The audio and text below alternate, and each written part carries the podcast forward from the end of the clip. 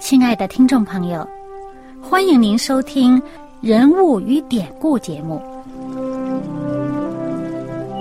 欢迎收听《人物与典故》。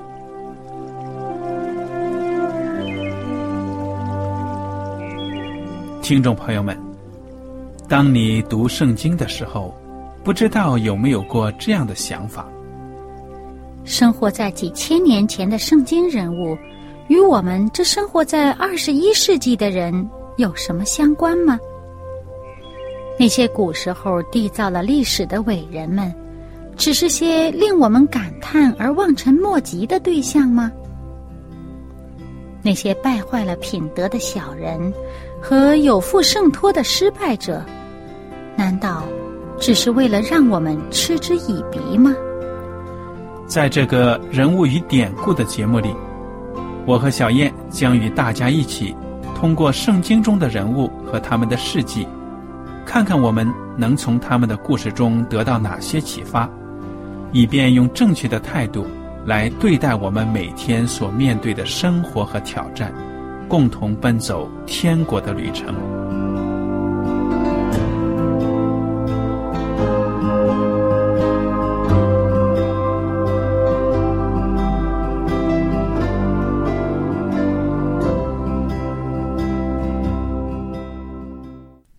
大家好，我是艾德，我是小燕，大家好，很高兴呢，我们又能跟大家坐在一起来研究圣经当中的故事。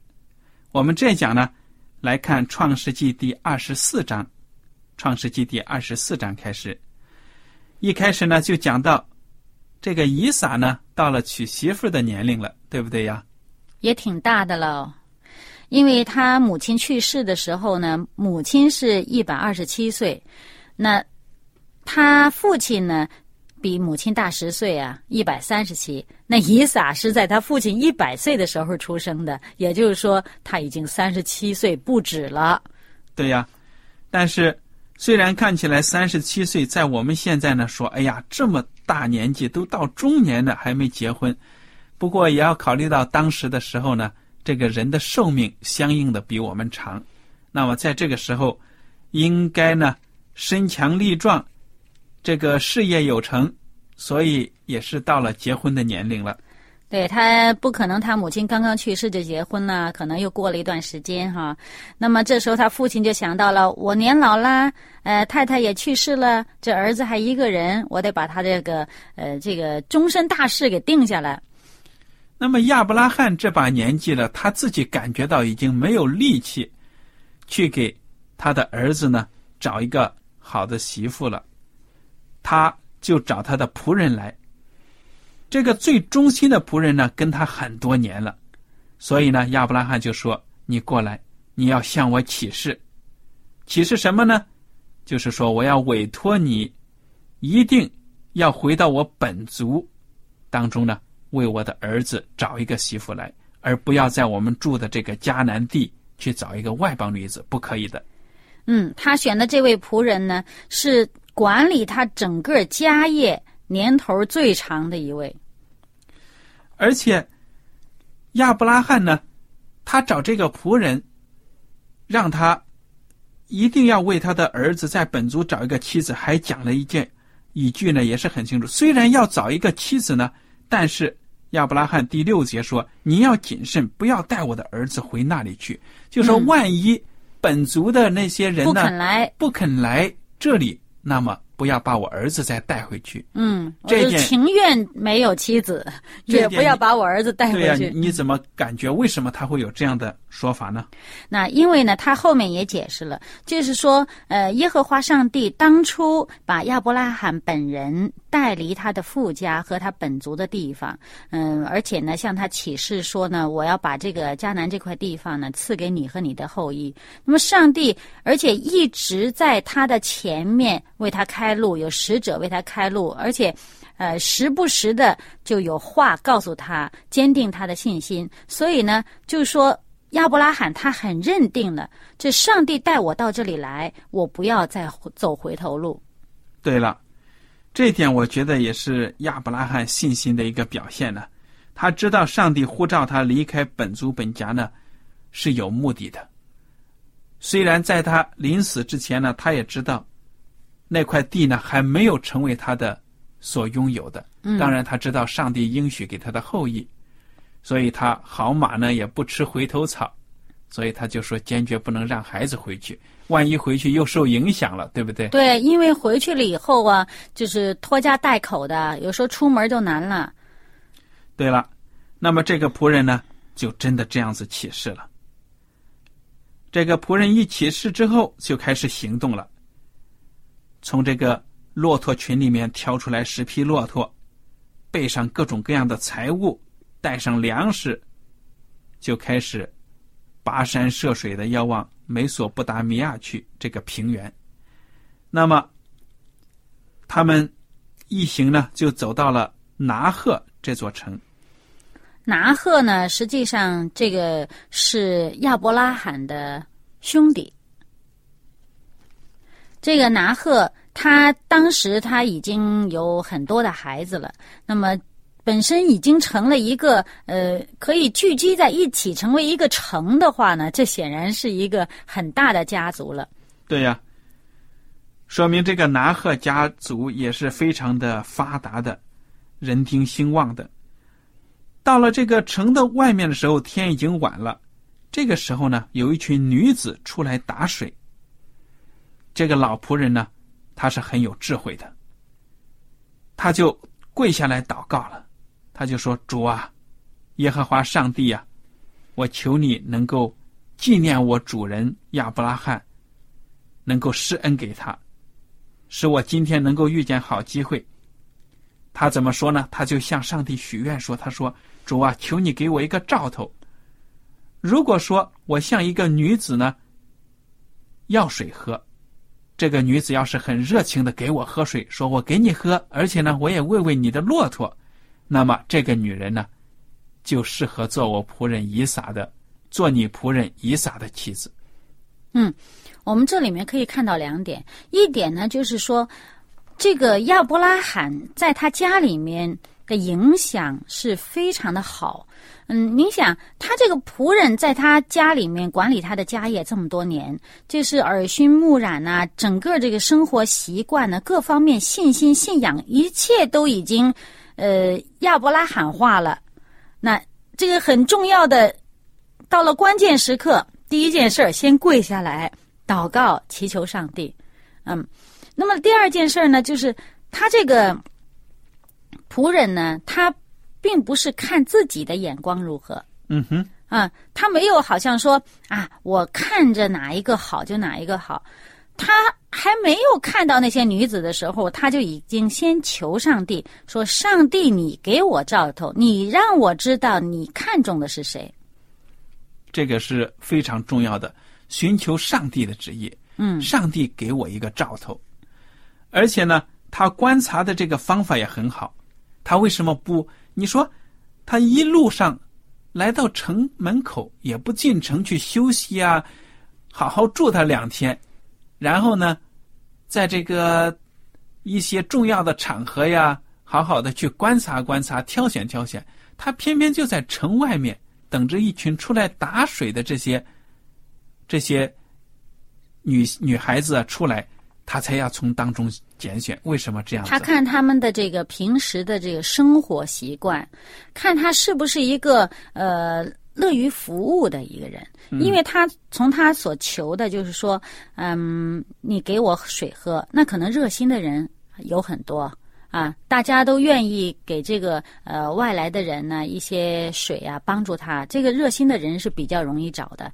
那么，但是他另外还说，也给骆驼喝。这个骆驼的水量，我们可以想象很大哟。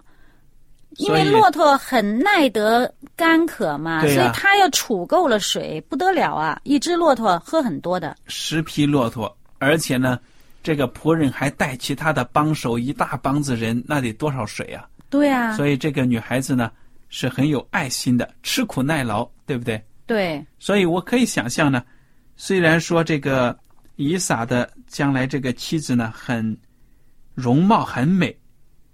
但是呢，我也想象他他这个身体也是很健壮的，能够做很多的活，很实在的一个媳妇。对啊，那如果说这个嗯、搞不好啊，很可能一个都不愿意哦。那也有可能。对啊，因为像十匹骆驼，还有跟随的这个随从，但是人喝的已经不少了。那水瓶儿好，呃，拎着一大瓶水，你到井里面去打，打完了上来倒倒下来给那个骆驼喝。那一批骆驼喝多少人的水啊？对呀、它十批，而且想想，你毕竟是远方的这个客人，呃，远方来的人，我们这些女孩子出来，我们呃不想跟生人打交道，说不定不怎么理睬。你自己肯定骆驼也有罐子，你自己去取，嗯，也有可能。但是呢，而且会耽误很多时间呢。对了，但是就是这个祷告刚刚做完，说明这个故事就是要让我们看到了上帝的同在，真的是同在。话还没有说完，不料利百家肩头上扛着水瓶出来。这个这是第二十四章十五节开始的。利百家呢是比土利所生的，比土利是亚伯拉罕兄弟拿赫妻子米迦的儿子。说明这个利百加呢，又正好是跟亚伯拉罕呢，他们是同家的，对，说这是个远房的亲戚了，就这样子，正好满足了亚伯拉罕的心愿。就亚伯拉罕的兄弟的孙女儿。对了，那么就在这种情况下，这个老仆人呢，就得到了一个兆头了。他当时一上去，呃，跟这女孩子说：“请你把你的水瓶里的水给我一点喝吧。”这女孩给他喝了以后，马上就说：“呃，他不但托在手里给他喝哈，嗯，而且呢，还马上就说我也给你的骆驼喝。”然后就跑上跑下，在水里，在这个井边上一直打水啊，跑上跑下的拎上来，又倒在草里给骆驼喝，然后再，呃，再拎这样的。那十匹骆驼不但喝了，而且我们看这个二十二节，骆驼喝足了。嗯哼，对呀、当这个女孩子在这里忙上忙下的时候呢，这个老仆人他很聪明的。那人定睛看他，这个那人呢，指的就是老仆人，一句话也不说，要晓得耶和华赐赐他通达的道路没有，他就是要观察这个女孩子的举动。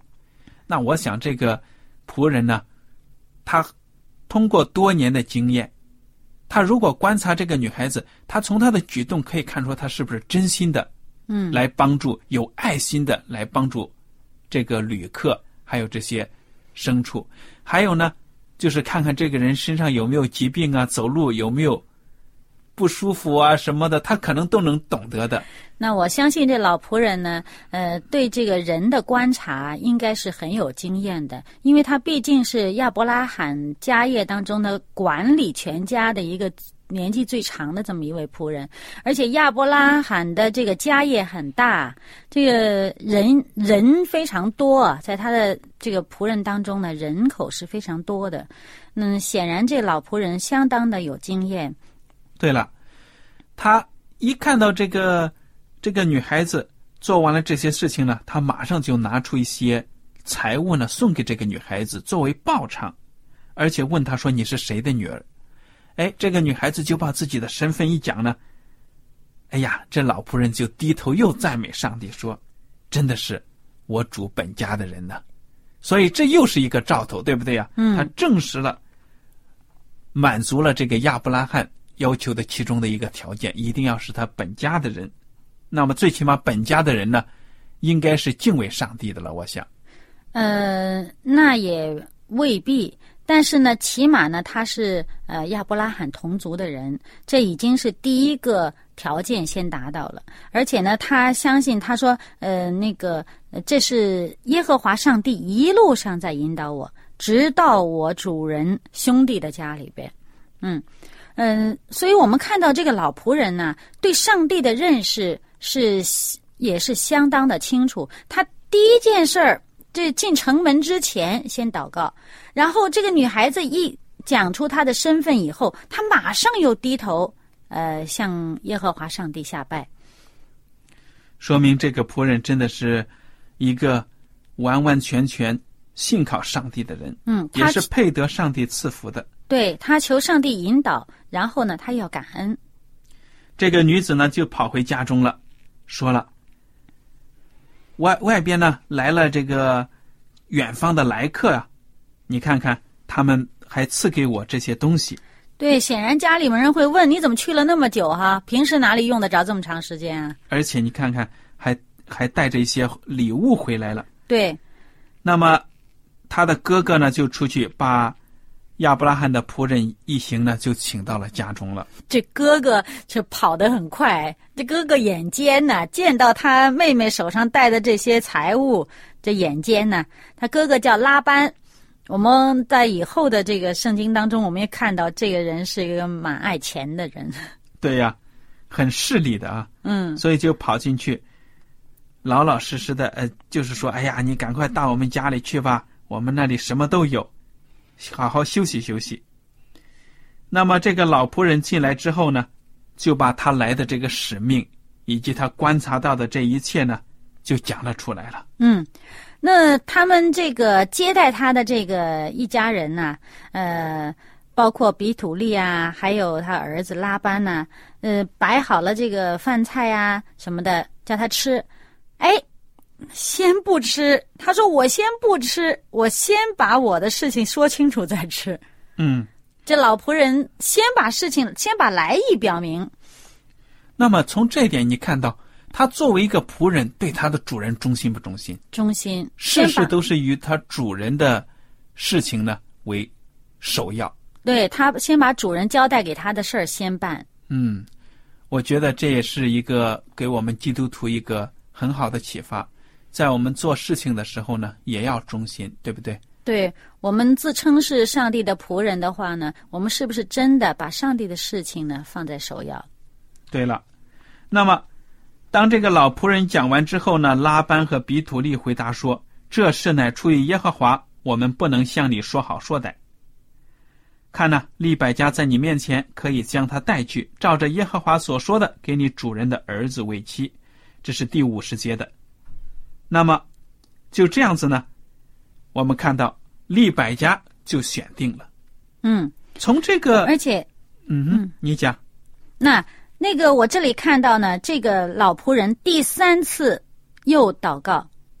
他先是呃，我们知道他在城外先祷告，然后呢，这女孩子表明身份以后，他祷告。这次呢，到了这个嗯女孩子的家里面，当他的家里人说好，这个女孩子你可以带去做你女儿，做你这个呃主人的儿子的妻子的时候呢，这个仆人又是敬拜上帝，他感谢上帝。对了，那么就这样子呢，很顺利的，这个老仆人的使命呢完成了。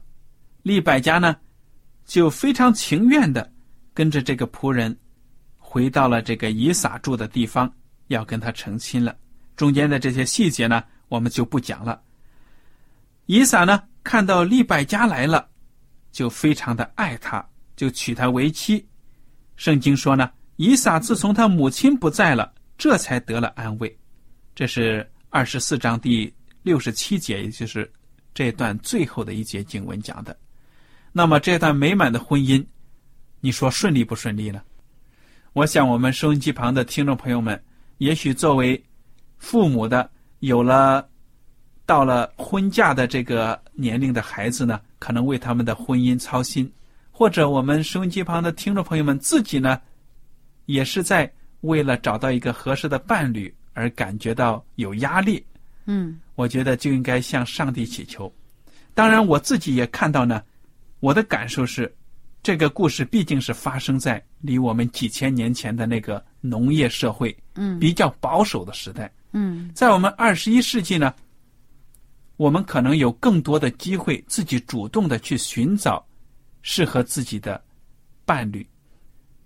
同时呢，压力也是很大的，因为毕竟人多，接触的机会多了。嗯我觉得，如果单单的，就是说呢，根据感受啊，或者说观察、短暂的观察去选定一个人呢，不是什么特别好的一种方法，因为实践也证明了，在我们现在这个社会呢，要多多的了解对方。当然，对上帝的信靠，向上帝的祷告是绝对少不了。同时呢，也不要忘了，我们也要仔细的观察，因为现在的社会呢，多样化呀，跟那个当时跟几千年前的社会呢是很不一样的。所以，我觉得双方一定要好好的亲自的认识。但是，这个原则很重要的一点就是祷告、观察、了解这几点。如果不违背的话呢，一定能够找到一个适合自己的伴侣。对，因为呢，虽然我们这位上帝，我们啊，好像表面上我们看不到他，但是事实上呢，这上帝，如果你确确实实信任上帝的话，那么上帝的确不会让你失望的。那么，呃，上帝他爱我们，他也爱对方。而且呢，上帝对我们的了解比我们自己更多，比我们的父母更多。那么他如果说是为我们选择了一位合适的这个伴侣的话呢，一定是对我们来讲非常有造就，而且非常适合的。而且呢，对对方也是同样的情况，因为上帝呢爱我们，同样也爱对方。对了，所以我们在这里呢，都祝愿收音机旁的听众朋友们。如果自己呢到了婚嫁的年龄，能够顺利的找到一个适合自己的伴侣，能够开开心心的过生活呢，荣耀上帝的名，这一点是非常重要的。如果没有一个好的婚姻的话呢，生活痛苦有压力，根本呢谈不上为上帝做工做见证，对不对呀？嗯，我觉得这个故事呢，我们基本上到此就可以了。那么接下来。我们就把二十五章的一些部分讲到一些这个家谱啊什么的，大概的过一过。嗯，我想这个时间这一讲也就差不多了。嗯，二十五章呢就讲到了这个亚伯拉罕又娶了一个妻子，名叫基土拉，对不对呀？嗯，因为这个萨拉呃过世了，过世了以后呢，亚伯拉罕呢他又活了呃几十年，他一共这一一生呢活了一百七十五岁。那么，在他一百三十七岁的时候，妻子过世了，中间还有二十几年嘛。那么，在这期间呢，他又娶了一位妻子。那么，这位妻子呢，也为他生了几个儿子。那么，亚伯拉罕呢，想的很周到啊。那么，他在他呃这个还活着的时候，这些孩子们呢，也慢慢大起来了。他就把这些孩子呢，都打发出去，呃，让他们离开这个以撒，而且呢，他把。财物啊，都分给他们，说明亚伯拉罕知道，作为人的弱点呢，将来还是有可能产生纠纷的。嗯，但是呢，亚伯拉罕事先呢就把这些矛盾呢能够尽早的解决，在它发生之前呢就让它消消解掉。嗯，亚伯拉罕很公平的把自己的财物呢分给这些。庶出的种子，对不对啊？嗯，也就是不是正妻生的这些孩子，嗯，打发他们呢往东方走了，也是为了保证呢以撒能够不分心，将来呢能够好好的侍奉上帝，能够从他的后裔呢承受上帝给的应许。嗯，好了，这一点呢，我们可以请大家再详细的看看圣经二十五章一到六节，第七节呢就讲到亚伯拉罕。他寿终正寝了，嗯，那么他去世了，是一百七十五岁去世的。那么他去世的时候，我们可以算得到，这个以撒已经七十五岁了。那么他和他的这个呃比他大的以实玛利，比他大的这个兄弟以实玛利，呃，一起把亚伯拉罕葬在呃亚伯拉罕所买的那块地，呃，就是葬他的。妻子萨拉的地方，这个地方，对，对了，好了，亚伯拉罕呢，他的一生一百七十五年，虽然对我们现在看起来很长，但是你想想，一百七十五年跟他将来要承受的永生来比，是什么样的一种概念呢？简直是微乎其微，太短暂了，对不对呀？嗯，对。虽然对我们现在来讲啊，这是很长了。所以我们就提醒我们的弟兄姐妹们，我们从圣经当中呢看到亚伯拉罕一百七十五年的岁月，他的典型的故事呢都列举出来了。愿我们大家呢，在我们有生之年也能够学习我们的祖先亚伯拉罕的榜样，能够顺服上帝，这一点才是最重要的。他七十五岁的时候被上帝呼召呢，离开他的本族本家。那么一直到他去世呢，呃，在这个迦南这地方呢去世是一百七十五岁，中间有一百年的时间，呃，就是跟从上帝的带领呢，走上帝为他预备的这个道路。那么中间他有他的软弱哈，呃，有他呃信心不足的时候，也有他慢慢慢慢呢在上帝的应许之下，在上帝的引导之下，他的信信心逐渐呃坚强，更加坚定。到最后呢，嗯，他能够呃承受上帝所给他的这个托付的时候呢，呃，走过了一百年的路程。嗯哼，非常的好。我们接下来看到十二节描写伊什玛丽的家谱。那么伊什玛丽后来也是生了很多的孩子，他们的孩子呢也分成了十二个族，所以也是一个很大的一个。民族一个家庭了，伊什玛利享受一百三十七岁，就死去了。那么我们也知道呢，伊什玛利他的后代呢，就是我们现在的阿拉伯人了。阿拉伯民族。在这个啊，这个圣经上讲呢，是在这个呃亚述的这个道上面。对了，好了，我们刚才所看到的就是圣经当中这些主要的人物，他们的后代呀，他们的分布情况。很简单的提一下呢，就是说，伊萨后来又生了，后来就生了两个孩子了。伊萨娶了利利百加为妻的时候正四十岁，那么就生了两个孩子。这两个孩子有什么特点呢？在肚子里面就有征战。你说这个利百加怀孕的时候，这孩子还没出生先打架？对，在肚子里面肯定呢胎动非常的剧烈。那么耶和华上帝呢就告诉他说：“你知道吗？”两国在你的腹内，两族要从你身上出来。后来呢，这个大的要服侍小的，结果这个孩子生出来呢，真的是与众不同啊！一个呢浑身长毛，身体发红，这个就是大孩子。后来呢，又有这个小的雅各就出来了。雅各生出来的时候呢，抓着姨嫂的这个脚。所以出生的过程呢都很有趣。那么，当这个利百加生下两个儿儿子的时候呢，以撒年六十岁，所以他结婚二十年的时候呢，就生了一对双胞胎。这两个双胞胎的故事呢，非常的有趣。以后呢，让我们看到从下一讲开始呢，我们就会讲到呢，这两个孩子呢，从小呢就勾心斗角的长大了，就是这样的。我想今天的时间呢。到这里也就结束了。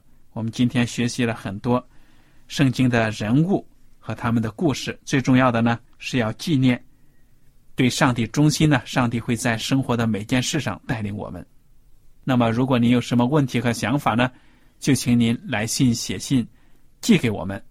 好了，我们要跟大家说再见了。我们下次节目再会。再见。